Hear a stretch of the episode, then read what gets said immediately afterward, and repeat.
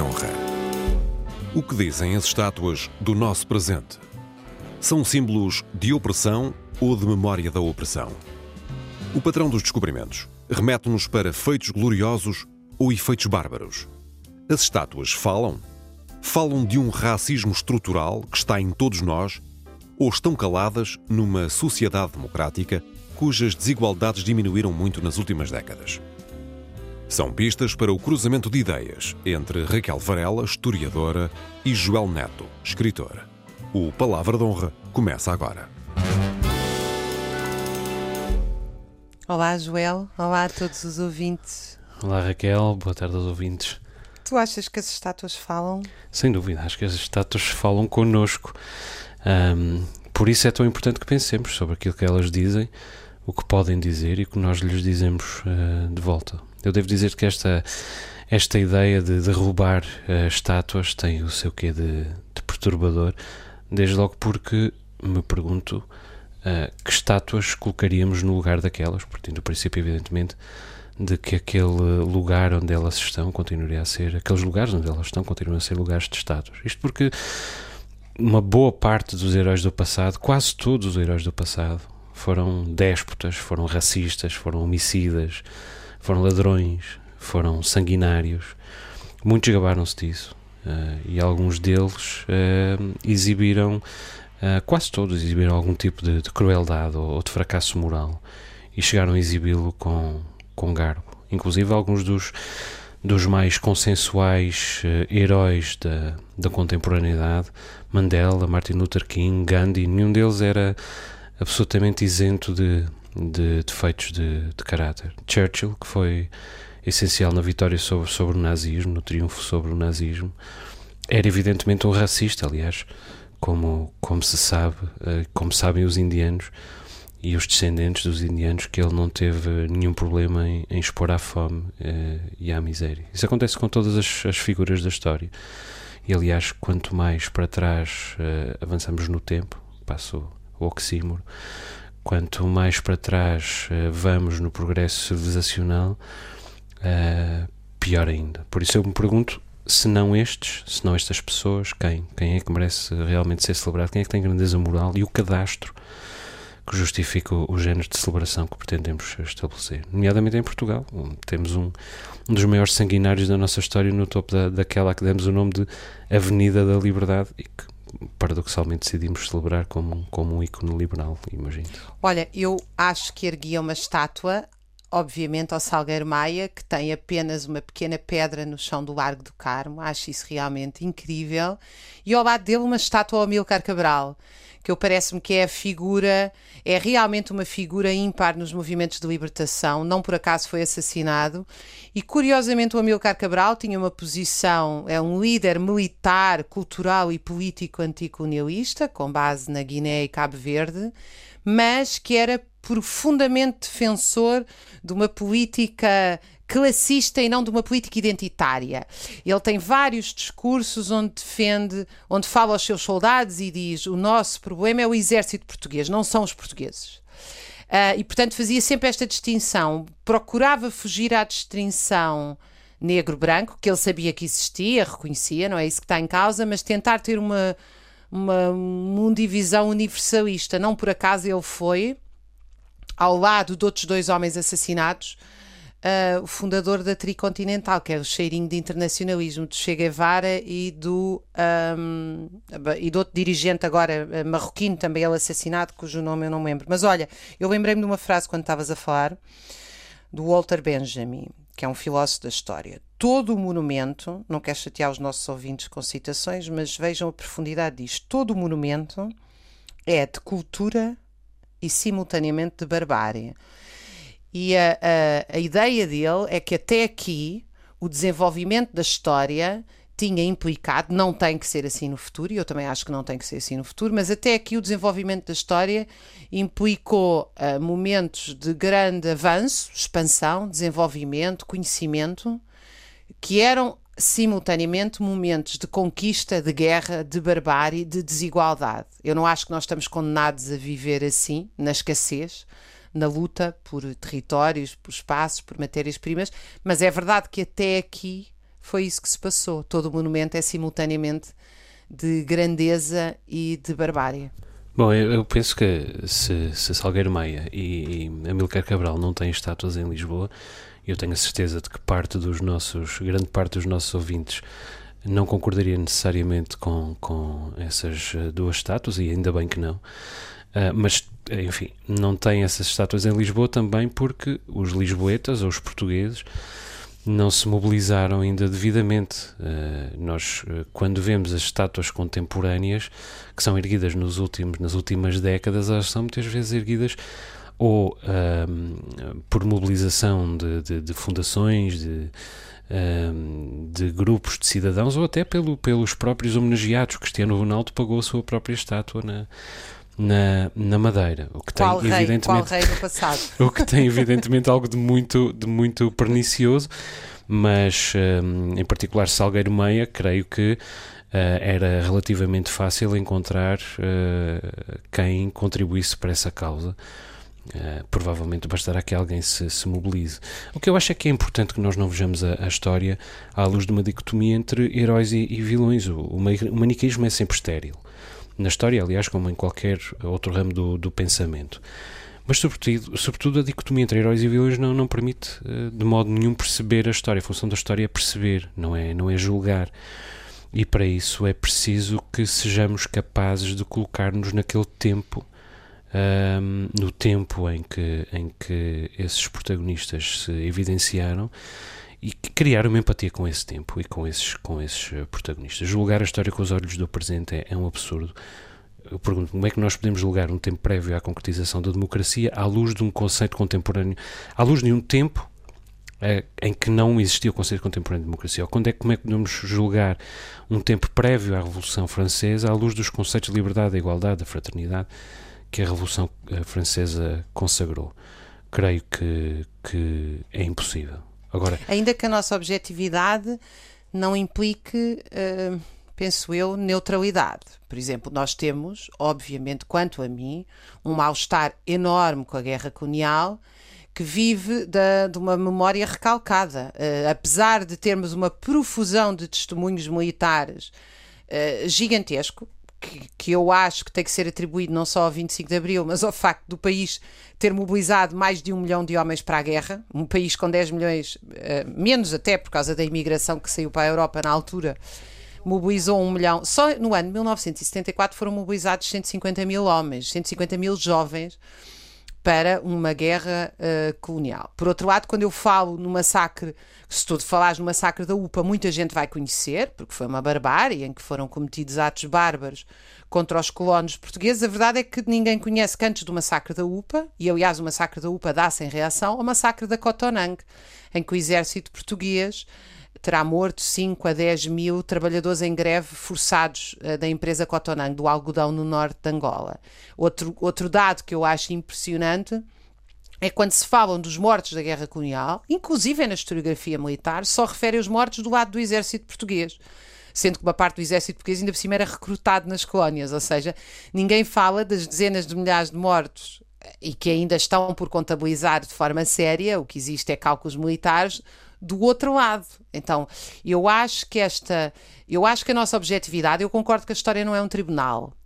Mas eu acho que uh, não pode haver neutralidade. E eu, a por exemplo, objetividade tenho, é um ideal, não é? Eu tenho muito gosto, vou-te dizer, é um... por combatentes e oprimidos, não por combatentes poderosos. Já percebi. tenho um lado. Bom, eu devo dizer que... Escolhi um lado. Certo. Mas, mas, obviamente, quando analiso as coisas, olho para os dois. Hum. Bom, eu, eu, eu, o que me parece é que é preciso sermos sensíveis à, à necessidade de instruir as novas gerações para os defeitos do, dos heróis que celebramos.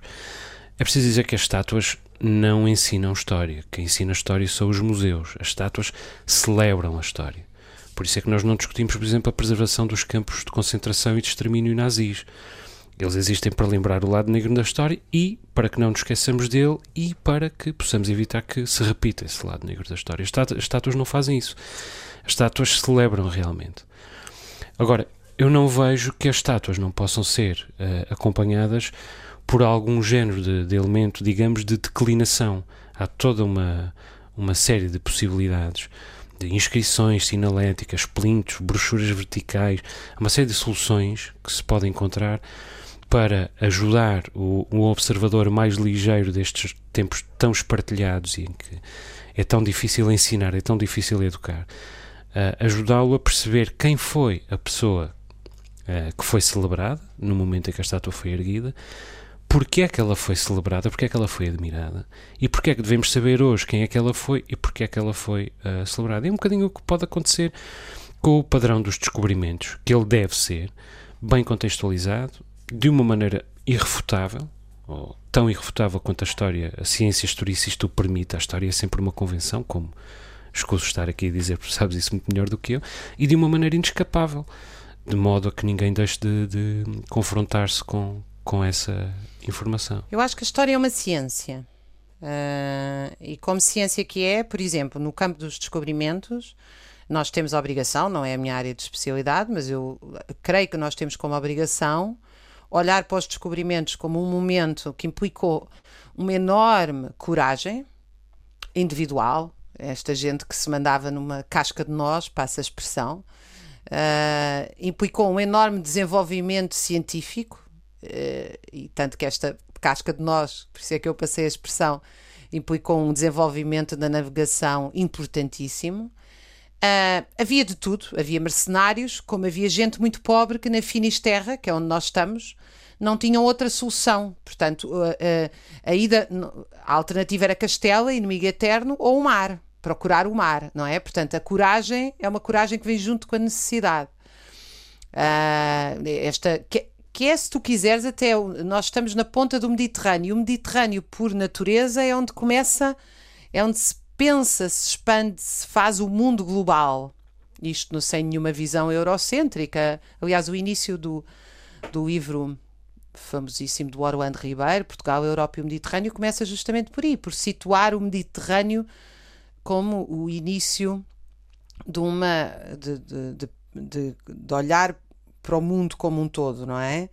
E, e, Portugal faz parte dessa história. O resto também faz parte, quer dizer, as maiores barbáries e brutalidades. Estou-me a lembrar da música do Fausto, por este rio acima, onde ele descreve essas conquistas nesse álbum maravilhoso da música portuguesa. Uh, cheias de, de violações, uh, mortes horrendas, uh, conquista, retirar aos outros o sustento. E também é, é bom dizer o racismo, porque todo, todo o sistema colonial se baseia na ideia de que o outro é inferior. E uhum. isso, isso está lá. Isso não pode ser negado. Bom, eu, eu creio que a primeira, a primeira tomada de consciência é de que, muito provavelmente, somos todos racistas. Em algum grau, eu não há sou, sempre alguma sou. coisa. Ok. Uh, todos menos tu. Há sempre alguma coisa, creio eu, que é possível dizer-se que há sempre alguma coisa a que resistimos no, noutra raça. Se não numa raça em particular, em alguma raça. Resistimos sempre a um conceito, a um hábito, a uma idiosincrasia cultural, até física. Até podemos casar com alguém de uma raça diferente e, uh, ao mesmo tempo, resistir a alguma coisa numa terceira raça, numa segunda raça. Uh, numa terceira raça nesta equação. Uh, em África, por outro lado, em África, para cuja, para cuja raça negra hoje tentamos consciencializar-nos, o racismo entre etnias chega a ser radical. A história dos extermínios em massa entre África, em África é, um, é infinita. Depois ainda há o racismo dos negros contra os brancos. Tudo isso é verdade. Nós não nascemos racistas. Nascemos sem racista. Uma criança sem racismo, uma criança pequena não é racista. Mas de alguma maneira parece-me que aprendemos ou nos convencemos de que o único modo de sobreviver é mantermos na segurança do nosso grupo. Vai daí, uh, começamos a olhar para os outros grupos com algum grau de curiosidade e outro grau de medo, algum grau de calor e outro grau de resistência. Agora, o que nos distingue o que distingue os que de facto não são racistas dos outros é o peso que cada um destes fatores tem nessa equação e, sobretudo, a consciência da importância de resistir ao racismo, de combater o racismo. Digamos que o, uh, vencer o racismo já não é um instinto, parece-me que não é um instinto primordial, é uma, é uma decisão uh, secundária. Resistir ao racismo que há em nós termos a consciência de que há racismo em nós, ainda que muito subtil, ainda que muito subterrâneo. e decidir combatê-lo até o reduzirmos progressivamente e, idealmente, o neutralizarmos até que ele se torne uh, um instinto. Mas desconfio que esse instinto nunca passará uh, de um ideal. Eu creio que é aqui que os racistas se denunciam, porque muitas vezes são os primeiros a negar a existência do racismo. Aliás, isso vê-se muito uh, contemporaneamente. O primeiro diagnóstico diferencial a fazer é o negacionismo do racismo. Quase toda a gente que nega, quase, repito, uh, o, o, que nega a existência de racismo numa determinada equação Uh, é uh, eminentemente racista e está, sobretudo, mais longe de combater o seu próprio racismo. Esta é a minha visão. E eu vejo aqui gente de esquerda e gente de direita já agora. Mas eu acho que a questão, eu, eu não acho, não acho isso e acho que essa visão uh, é uma visão, é uma espécie de culpa coletiva que temos que levar às costas. Ou seja, todos nós, de alguma forma, em algum momento, temos não em raças, porque nós sabemos que não existem raças, uh, existe racismo do ponto de vista cultural, só há uma raça que é humana, mas a, a algum momento nós temos uma. Os cientistas também não estão todos de acordo quanto a isso, não é? mas, mas sim. Uma, uma desconfiança nas em outras etnias. Eu, antes de mais nada, acho que essa desconfiança não é de todos nós. Eu estou a pensar. Mas tu também tens essa desconfiança, homens... Raquel? Desculpe interromper. Não, não, não, mas vou-te mas vou dizer onde é que eu tenho essa desconfiança para te deixar. A, eh, a desconfiança do outro. Por exemplo, uma colega minha estudou as questões do racismo associadas à pobreza. E ela basicamente uh, chegou à conclusão que quando vinham imigrantes um, altamente qualificados trabalhar para a Europa, brasileiros, negros, do, indianos, eram absolutamente bem recebidos. Mas se esses imigrantes eram pobres, eram mal recebidos. E, portanto, havia um corte que não tinha, que, cujo determinante não era a etnia, mas a classe social onde essa etnia se inseria. Uh, eu penso que essa uh, é o que nós assistimos na sociedade e também na sociedade portuguesa, tanto que eu, eu desconfio muito das teorias identitárias e dessa ideia de que todos somos racistas, porque eu acho que isso tem muito a ver com o identitarismo. O que nós assistimos que é realmente racista na sociedade portuguesa é quando vamos a um centro comercial, todas as pessoas que estão nas cozinhas dos centros comerciais e a limpar os tabuleiros dos centros comerciais são negros ah, e então, vivem num bairro social. Então, mas, mas aí pode perguntar-se o que é que nasceu primeiro, se é o ovo, se é a galinha, é a velha história. Dizer, o que é que conserva essas pessoas uh, numa classe social mais baixa? Não é... Eu acho que é a reprodução social, é as escolas com os currículos flexíveis junto a esses bairros que não permitem uh, uh, ser, ser mais exigentes e sair da pobreza. Portanto, a ideia é, uh, se eles não conseguem aprender, então nós vamos ensinar menos. Devia ser justamente o contrário. Se há, se há núcleos de pobreza, então é, é justamente nesses que nós vamos ter as melhores escolas e os professores mais exigentes, quanto a mim. Portanto, eu, eu tenho a perspectiva inversa do assistencialismo. Eu acho que temos que dar mais a quem tem menos e não o contrário. Estamos de acordo. E isso, isso é o caminho próprio para a diferenciação social, porque se tu não consegues aprender, o caminho é ir para um curso profissional de, de cozinha, de barman, de, com 14 anos de idade, tens o teu futuro completamente marcado. Eu creio que. E aí sim, a cor da pele conta. Eu creio que, bem, enfim, nós não estamos a dizer uma coisa assim tão distinta quanto, quanto isso. De qualquer maneira, eu creio que a Europa é a verdadeira arquiteta do racismo moderno, um racismo que graça mesmo depois do suposto uh, triunfo da civilização. Se Portugal é ou não um país racista? Bom, eu não, eu não, tenho dificuldade em responder essa pergunta, desde logo porque eu não sei o que é que é preciso para um país uh, ser racista. Enquanto Estado, que percentagem da população é que tem de ser racista? Uh, ativa, digamos assim. Estou mesmo convencido que, por comparação com outros países, inclusive ocidentais, é preciso uh, ver que em, na Europa não houve um único Barack Obama uh, relevante, não houve um único chefe de Estado de proa na Europa, nos Estados Unidos houve, mas vamos a ver que há muito racismo em Portugal, há. Que Portugal tem focos de racismo estrutural, tem. Que esse racismo começa a ter expressão eleitoral, sem dúvida e que Portugal não está a fazer o suficiente para renegar o racismo que marcou a sua história. Isso não está. E, e não basta olhar para o tom de pele do Primeiro-Ministro e da Ministra da Justiça. O Primeiro-Ministro já aqui estava há décadas e foi ele quem cooptou a, a, a Ministra da Justiça. Nós vimos do tempo em que os monarcas europeus detiveram oficialmente companhias negreiras. Um, já aqui falei, falei de, de, de Churchill, mas uh, nós estamos na proa, estivemos, uh, somos co-inventores dessa, dessa Europa global e somos co-inventores do, do, do, dos contactos interculturais e somos co-inventores, uh, seguramente, do, Mas do deixa-me pegar nessa ideia nós. Nós também somos o contrário na Europa. Nós também somos os inventores de lutas contra a escravatura. Nós também somos, ou inventores, ou, ou lado a lado, porque a primeira grande revolução anti. Uh, a primeira grande revolução dos negros é do Haiti, uh, uh, da República de Santo Domingo.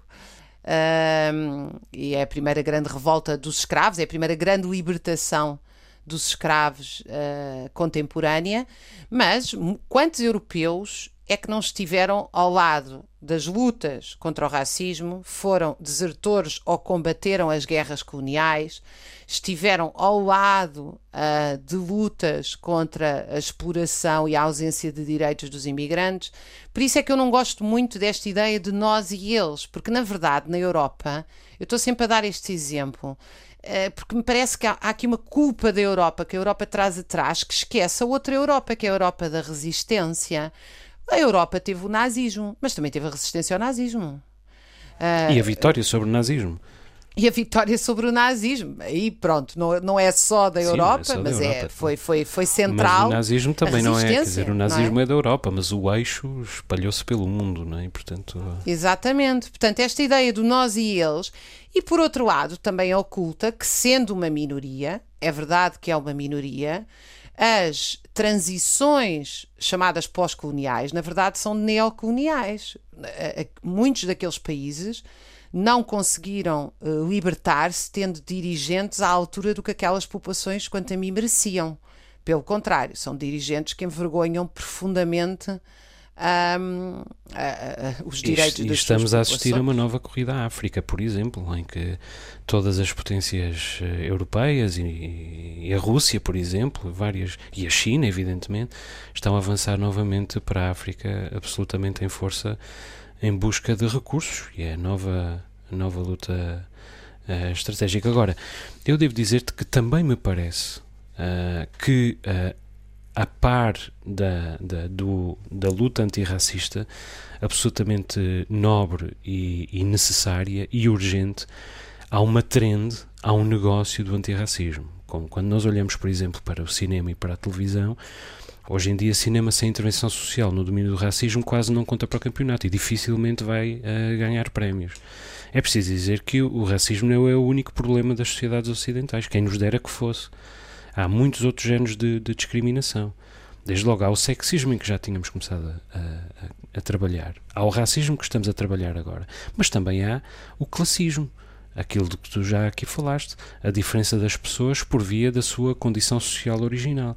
Uh, e há até a discriminação com base na idade, que é cada vez mais grave. Ter hoje 50 anos e estar desempregado é a morte do artista. Se se tratar de uma mulher de 50 anos desempregada, pior. E se for uma mulher negra de 50 anos e desempregada, pior ainda. Portanto, as discriminações entre as pessoas são uma espécie de jogo de, de matrioscas em que infelizmente o racismo está longe de, de ser uh, o único. E nós aí assistimos a situações completamente caricatas quando se tenta enfiar na arte, na pintura, na música, todo o tipo de agenda política, é um bocado a realismo, realismo soviético, mas da época moderna, não é? Uh, tu neste momento tens isso muito nos Estados Unidos, no cinema, um apelo ao politicamente correto que, no, que sufoca a arte, quanto a mim, quer dizer, uh, não, não, nós não podemos sujeitar, eu acho que realmente a política uh, não pode mandar na arte. Quer dizer, a arte pode falar de política, deve, quando quer, intervir politicamente, mas, é, mas as duas coisas. Quer dizer, há, há, um campo da liberdade na arte que para mim uh, é absolutamente fulcral e nestes tempos pós-modernos isso está. Uh, em um causa. Dia temos, estamos... estamos... no nosso tempo, um dia temos de discutir o pós-modernismo também.